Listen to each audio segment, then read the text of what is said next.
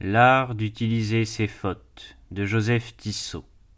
Partie 1, chapitre 3 Ne pas se décourager à la vue de ses fautes. Un pieux ecclésiastique faisait sa retraite sous la direction du père Routan. Au milieu des exercices, l'illustre jésuite fut subitement rappelé à Rome, où bientôt il devait être élu général de sa compagnie. Déjà il avait pris congé de ses frères et s'était mis en route, quand soudain Revenant sur ses pas, il entre dans la chambre du retraitant. Monsieur l'abbé, lui dit-il, j'allais oublier une recommandation d'une grande importance. Quoi qu'il arrive, ne vous découragez jamais, jamais. Parole d'or, à combien d'âmes il faudrait la redire? Saint Jean Chrysostome ne se lassait pas de la répéter. Ne désespérez pas, je vous le dirai dans tous mes discours, dans chacun de nos entretiens, si vous m'écoutez, vous serez guéris. Notre salut a deux ennemis mortels, la présomption dans l'innocence et le désespoir après la chute, mais celui-ci est de beaucoup le plus terrible. En effet, c'est par l'espérance que nous sommes sauvés. Cette vertu est comme une forte chaîne qui descend du ciel et y relie nos âmes, pourvu qu'elle lui reste solidement attachée elle les attire peu à peu à de sublimes hauteurs et les soustrait aux orages de la vie présente. Mais l'âme qui, vaincue par l'abattement, se détache de cette chaîne, tombe aussitôt et périt, engloutie dans l'abîme du mal. Notre perfide adversaire ne l'ignore point. Dès qu'il nous voit accablés par le sentiment de nos fautes, il se précipite sur nous et jette en nos cœurs des pensées désespérantes plus lourdes que le plomb. Si nous les accueillons, ce poids nous entraîne. Nous lâchons la chaîne tutélaire et nous roulons au fond du gouffre. Hélas, l'expérience ne confirme que trop ces dernières paroles. L'immense majorité des chutes non réparées, qui ont fait scandale dans l'Église, la plupart de celles que seuls les anges de paix connaissent et pleurent proviennent du découragement. Sans lui, avec un repentir confiant, rien n'eût été perdu. Mais après une faute qui souvent n'a été qu'une surprise, le démon du désespoir s'est insinué dans l'âme troublée à la faveur de mille arguments tout plus décourageants les uns que les autres. Il a fini par y jeter l'écrasante pensée de Cain. Mon iniquité est trop grande pour en espérer le pardon. Dès ce moment, selon la remarque de saint Paul, le prince des ténèbres est maître de cette âme. Il la dirige, il la pousse, il la précipite où il veut, operatur in filios. Il agit chez les enfants de la colère, car il lui a communiqué deux de ses plus diaboliques dispositions, l'éloignement de Dieu par le péché et la peur de Dieu par le découragement. Gardons-nous de croire que cette tentation ne surgisse qu'à la suite de fautes grossières. L'esprit menteur s'en fait souvent une arme, d'autant plus terrible qu'elle est plus habilement dissimulée contre une âme vertueuse après ses chutes les plus légères. S'il ne réussit pas à l'entraîner à l'abîme d'un complet désespoir, il la paralyse du moins sur la route du bien, il la désorganise, il détend ses plus puissants ressorts et va refroidir sa ferveur pour la plonger dans la mélancolie et le relâchement. Tout devient une charge. On ne prend plus soin de réparer ses fautes, d'où suit la véritable tiédeur, avec ses ravages presque irréparables.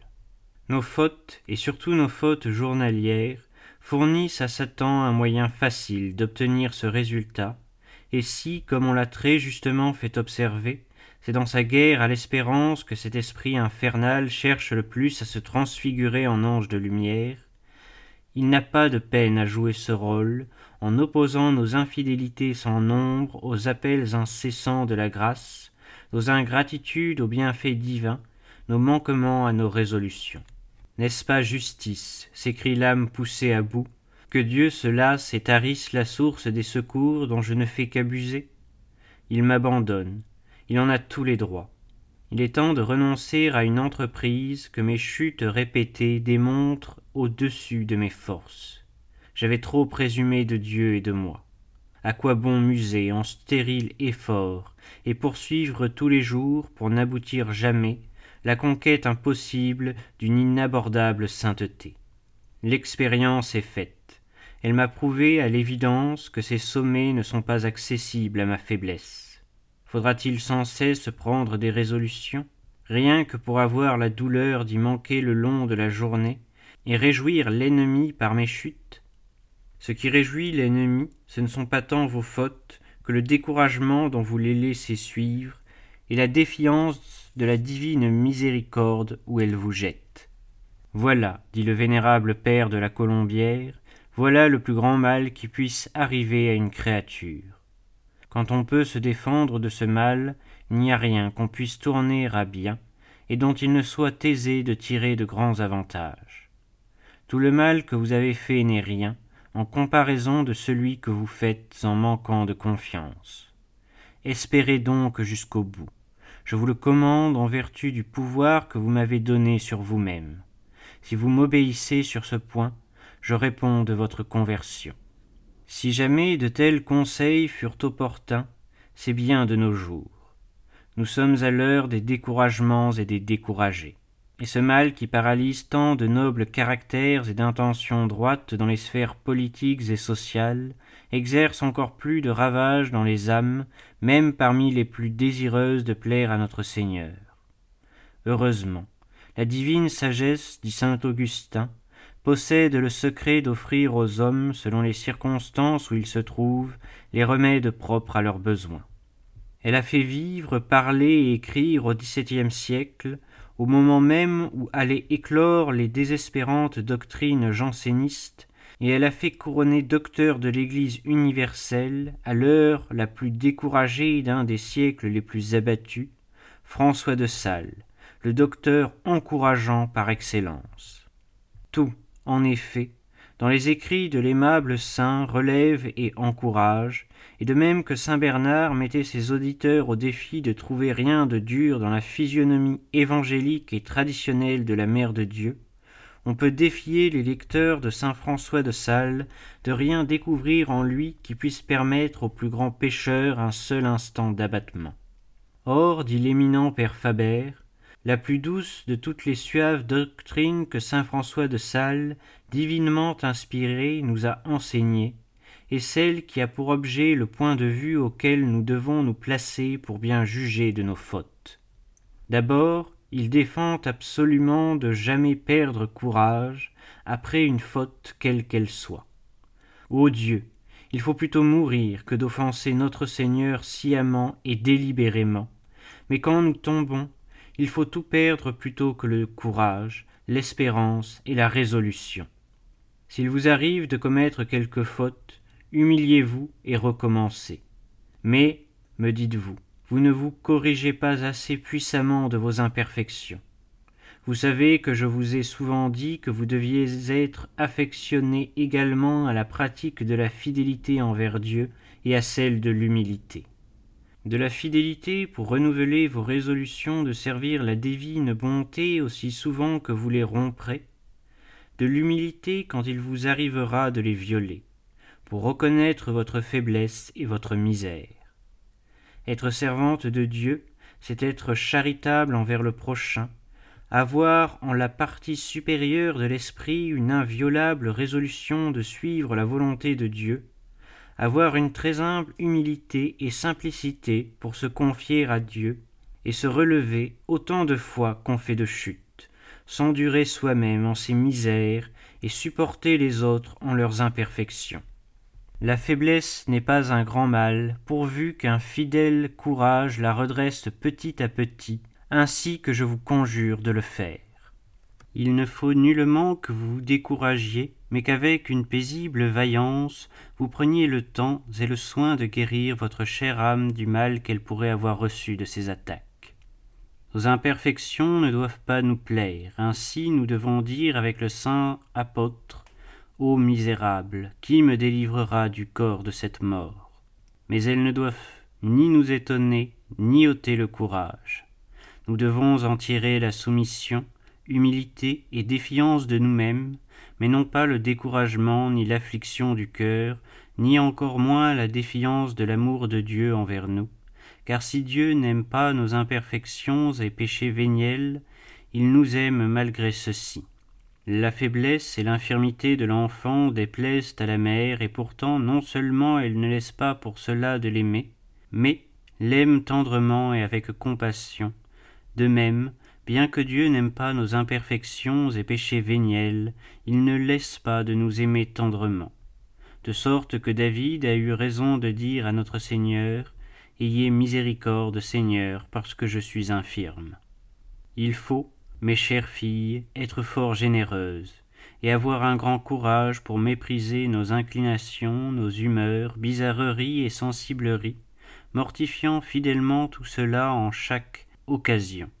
Si, néanmoins, il nous arrive de faire des fautes par-ci par-là, ne nous arrêtons pourtant pas, mais relevons notre courage pour être plus fidèles à la prochaine occasion, et continuons, faisant du chemin sur la voie de Dieu et du renoncement à nous-mêmes.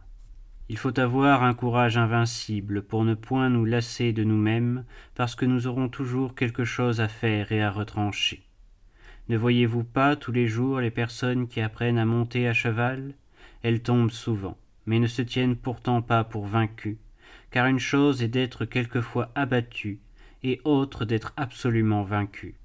La défiance que vous avez de vous-même est bonne, tant qu'elle servira de fondement à la confiance que vous devez avoir en Dieu, mais si jamais elle vous portait à quelque découragement, inquiétude, chagrin ou mélancolie, je vous conjure de la rejeter comme la tentation des tentations, et ne permettez jamais à votre esprit de disputer et de répliquer en faveur de l'inquiétude ou de l'abattement de cœur auquel vous vous sentirez penché même quand ce serait sous le fallacieux prétexte de l'humilité. On entrevoit déjà comment, dans tous ces textes, saint François de Sales combat le découragement en s'attaquant directement à ses causes. Pourquoi se décourage-t-on? C'est qu'on exagère sa faiblesse et qu'on méconnaît la miséricorde divine, et le plus souvent pour les deux motifs réunis. C'est là, soit dit en passant, un phénomène étrange et pourtant trop commun. Le pécheur est tombé pour avoir méconnu sa faiblesse et s'être exagéré la miséricorde de Dieu. Après sa chute, ces deux sentiments renaissent en sens inverse. La conscience de sa faiblesse prend des proportions démesurées, enveloppe l'âme d'un manteau de tristesse et de confusion qui l'écrase, et le Dieu que tout à l'heure on offensait librement, dans la présomption d'un facile pardon, Dieu maintenant apparaît comme un inexorable vengeur. L'âme coupable a peur de lui et honte d'elle-même, et si elle ne réagit pas contre ces deux funestes tentations, elle renonce lâchement à la lutte.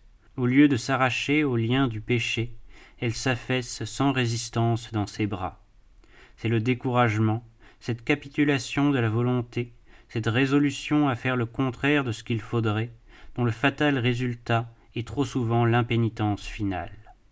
Notre saint docteur s'applique à guérir par les contraires ces deux dispositions génératrices du découragement.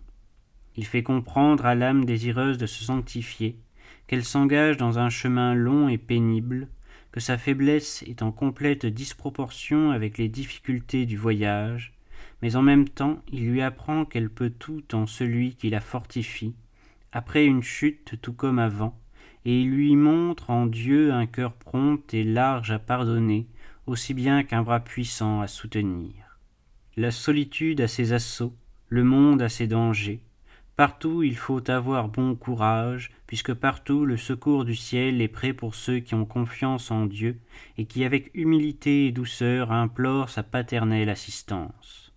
Vous devez renouveler tous les propos que vous avez faits pour vous corriger, et bien que vous ayez vu que, malgré toutes vos résolutions, vous êtes demeuré attaché à vos imperfections, vous ne devez pas pour cela cesser d'entreprendre un bon amendement et l'appuyer sur l'assistance de Dieu. Vous serez toute votre vie imparfaite, et il y aura toujours beaucoup à corriger. C'est pourquoi il faut apprendre à ne point se lasser en cet exercice. Demeurez en paix. Quand il nous arrive de violer les lois de l'indifférence pour les choses indifférentes, ou pour les emportements de l'amour-propre et de nos passions, prosternons-nous rapidement, sitôt que nous pouvons, notre cœur devant Dieu, et disons en esprit de confiance et d'humilité, Seigneur, miséricorde, car je suis infirme.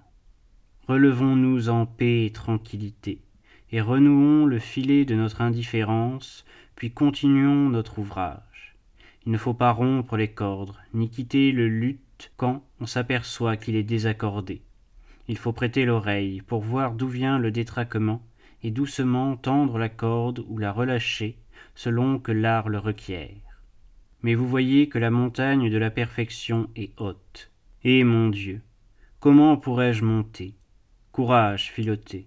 Quand les petits mouchons des abeilles commencent à prendre forme, on les appelle nymphes, et alors ils ne sauraient encore voler sur les fleurs, ni sur les monts, ni sur les collines pour amasser le miel. Mais petit à petit, se nourrissant du miel que les mères ont préparé, ces petites nymphes prennent des ailes et se fortifient, en sorte qu'après elles volent partout. Il est vrai, nous sommes encore des petits mouchons en la dévotion. Nous ne saurions monter selon notre dessein qui n'est rien moins que d'atteindre la cime de la perfection chrétienne, mais si nous commençons à prendre forme par nos désirs et résolutions, les ailes commencent à nous sortir. Il faut donc espérer qu'un jour nous serons abeilles spirituelles et que nous volerons, et en attendant, vivons du miel de tant d'enseignements que les anciens saints nous ont laissés, et prions Dieu qu'il nous donne des plumes comme la colombe, afin que non seulement nous puissions voler pendant la vie présente, mais aussi nous reposer en l'éternité future. Rien n'est fait, il faut toujours recommencer et recommencer de bon cœur. Quand l'homme aura achevé, dit l'Écriture, alors il recommencera. Ce que nous avons fait jusqu'à présent est bon, mais ce que nous allons commencer sera meilleur et quand nous l'aurons achevé, nous recommencerons une autre chose qui sera encore meilleure, et puis une autre chose, jusqu'à ce que nous sortions de ce monde pour commencer une autre vie qui n'aura pas de fin, parce que rien de mieux ne pourra nous arriver. Voyez, ma chère mère, s'il faut pleurer quand on trouve de la besogne en son âme, et s'il faut avoir du courage pour aller toujours plus avant, puisqu'il ne faut jamais s'arrêter, et s'il faut avoir de la résolution pour couper, puisqu'il faut mettre le rasoir jusqu'à la division de l'âme et de l'esprit, des nerfs et des tendons. Certes, c'est grand dommage que le seul désir de la perfection ne suffise pas pour l'avoir, mais qu'il la faille acquérir à la sueur de notre visage et à force de travail. Hélas, je suis si imparfait. Cela peut bien être ainsi, mais ne vous découragez pas, et ne pensez pas que vous puissiez vivre sans commettre des imperfections, d'autant que cela n'est pas possible tant que vous serez dans cette vie. Il suffit que vous ne les aimiez pas, et qu'elles ne vivent pas dans votre cœur, c'est-à-dire que vous ne les commettiez pas volontairement et que vous ne vouliez pas persévérer en elles. Cela étant, demeurez en paix, et ne vous troublez pas pour les perfections que vous désirez tant. Il suffira que vous l'ayez en mourant. Ne soyez donc pas si craintive, marchez avec assurance sur la voie de Dieu. Vous êtes armés de l'arme de la foi, rien ne saurait vous nuire. Il faut donc être courageuse et patiente, ô Philoté, en cette entreprise, la purification de l'âme.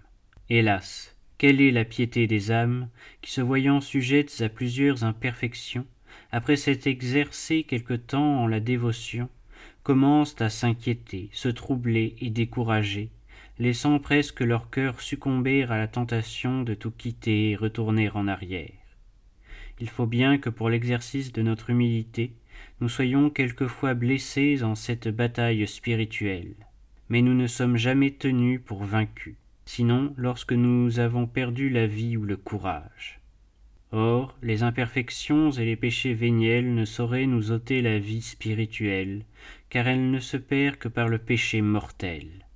Il faut donc qu'elle ne nous fasse point perdre le courage. Délivrez-moi, Seigneur, disait David, de la lâcheté et du découragement. C'est une heureuse condition pour nous en cette guerre que nous serons toujours vainqueurs pourvu que nous voulions combattre. Il faut bien convenir qu'en ces derniers enseignements Saint François de Sales parlait à des personnes déjà plus ou moins avancées dans les voies de la perfection, et que les fautes dont il les conjurait de ne point se décourager étaient ordinairement des fautes vénielles ou des imperfections. Toutefois, il n'exclut point de ces suaves encouragements les âmes plus coupables, et c'est à toutes qu'il s'adresse en ajoutant basés sur les mêmes motifs, nourrissez votre chère âme de cordiale confiance en Dieu, et à mesure que vous vous trouverez environné d'imperfections et de misères, relevez votre courage à bien espérer. Ayez beaucoup d'humilité, car c'est la vertu des vertus, mais l'humilité généreuse et paisible. Vous aimeriez mieux vous voir sans faillir que de vous voir parmi les imperfections. Aussi ferais-je bien, moi, car nous serions au paradis. Mais cette inquiétude que vous avez de ne pouvoir atteindre la perfection pendant cette vie vous incite au soupçon de déplaisir que vous avez, qui sans doute n'est pas pur, puisqu'il vous inquiète. Haïssez donc vos imperfections parce qu'elles sont des imperfections, mais aimez-les parce qu'elles vous font voir votre rien et votre néant, et qu'elles sont sujettes à l'exercice et perfection de la vertu et miséricorde de Dieu. Eh bien, devons-nous dire, à notre cœur après une faute. Mon cœur, mon ami, au nom de Dieu, prends courage. Marchons, prenons garde à nous-mêmes, élevons-nous à notre secours, à notre Dieu. Quelques chutes en matière de péché mortel, pourvu que ce ne soit pas par dessein d'y croupir, ni avec un endormissement au mal, n'empêchent pas que l'on fasse des progrès en la dévotion, qui, bien qu'on la perde en péchant mortellement, on la recouvre néanmoins au premier véritable repentir de son péché, même si, comme je dis, on n'a pas longuement trompé dans le malheur. Il ne faut nullement perdre courage, mais avec une sainte humilité regarder son infirmité, l'accuser, demander pardon et invoquer le secours du ciel. Pesons bien les premiers mots de cette dernière citation. Des chutes graves, si elles ne sont pas accompagnées d'endormissement au mal, c'est-à-dire si elles ne tournent pas à l'habitude, non seulement ne laissent pas de traces après leur pardon, mais elles n'empêchent même pas l'âme de se replacer aussitôt sur le terrain qu'elle avait gagné dans la dévotion. C'est un temps d'arrêt, sans doute, c'est un recul, mais l'absolution ou la contrition parfaite neutralise cette perte et répare cette lacune. Mais, dira-t-on, et si, l'on avait longuement trompé au malheur, et si l'on avait croupi dans le péché mortel? Eh bien, alors évidemment le temps d'arrêt et de recul s'étant prolongé, les pertes seraient plus grandes, mais pas irréparables. Avec le pardon, renaîtront les mérites précédents, selon la parole sacrée, in justitia quam operatus est vivet. Il faudra peut-être des efforts plus généreux pour paralyser les mauvais effets des habitudes coupables contractées durant ce temps fatal. Mais si l'on accroît sa confiance en Dieu à proportion des besoins créés par cet endormissement au mal, il est facile au Seigneur, dit l'Écriture, d'enrichir instantanément le pauvre. Confiez-vous donc en lui et restez à votre place. Et voilà pourquoi notre saint conclut il ne faut nullement se méfier, car aussi misérables que nous soyons, nous ne le sommes pas autant que Dieu est miséricordieux envers ceux qui ont la volonté de l'aimer et qui ont fondé en lui leur espérance. Ces pensées ressortiront mieux encore dans la deuxième partie de notre livre, quand notre consolant docteur se servira de la vue même de nos fautes pour redoubler notre confiance aux divines miséricordes mais ces extraits et ces considérations suffisent pour fermer la porte au désespoir, en tout état de cause, et pour démontrer que la crainte, inspirée par la connaissance de notre faiblesse, doit toujours être tempérée et dominée par une inébranlable confiance en Dieu. Notre saint insiste particulièrement sur la nécessité et la manière d'allier ces deux dispositions. Il faut toujours combattre entre la crainte et l'espérance, à condition que l'espérance soit toujours plus forte, en raison de la toute-puissance de celui qui nous secourt. Faites pénitence, dit saint Jean, c'est-à-dire abaissez ces monts d'orgueil, remplissez ces vallées de tiédeur et de pusillanimité. Or, ces vallées que le glorieux saint veut qu'on remplisse ne sont autres que la crainte qui, quand elle est trop grande, nous porte au découragement. Le regard des grandes fautes commises apporte avec lui une certaine horreur, un étonnement, une crainte qui trouble le cœur. Ce sont des vallées qu'il faut remplir de confiance et d'espérance pour préparer l'avènement de notre Seigneur. La bonne sainte Thaïs, s'adressant un jour à saint Paphnus, lui dit Mon père, que dois-je faire? Le souvenir de ma misérable vie m'épouvante. C'était une grande pécheresse, elle était pleine de crainte à cause des péchés qu'elle avait commis. Ce bon saint lui répondit Crains, mais espère. Crains, de peur que tu ne deviennes superbe et orgueilleuse, mais espère, de peur que tu ne tombes dans le désespoir et le découragement. Car la crainte et l'espérance ne doivent pas aller l'une sans l'autre, d'autant que si la crainte n'est pas accompagnée de l'espérance, elle n'est pas crainte, mais désespoir, et l'espérance sans la crainte est présomption. Il faut donc, par la confiance mêlée avec la crainte, remplir ces vallées de découragement qui viennent de la connaissance des péchés que nous avons commis. Comme si, même après la mort, saint François de Sales eût voulu continuer la guerre au désespoir, il a arraché au démon lui-même un aveu plein d'encouragement pour les âmes les plus criminelles. Un jeune homme de Chablais, possédé depuis cinq ans par l'esprit malin, fut amené au tombeau du saint évêque de Genève, pendant qu'on instruisait son procès de béatification. La délivrance se fit attendre plusieurs jours, pendant lesquels monseigneur Charles Auguste de Sales et maire de Chaugy firent subir à ce malheureux, près des restes du saint, plusieurs interrogatoires. Dans une de ces circonstances, rapporte un témoin oculaire, comme le démon multipliait ses cris avec plus de fureur et de confusion, disant ah. Pourquoi faut il sortir? La mère de Chaugy dit avec la ferveur qui lui était ordinaire. Ô Sainte Mère de Dieu, priez pour nous. Marie, Mère de Jésus, aidez-nous. À ces paroles, l'esprit infernal redoubla ses effroyables hurlements, criant. Marie. Ô Marie. Ah. Je n'ai point de Marie, moi. Ne profère pas ce nom, il me fait frémir. Ah. Si j'avais une Marie pour moi, comme vous l'avez pour vous, je ne serais point ce que je suis. Mais je n'ai point de mari.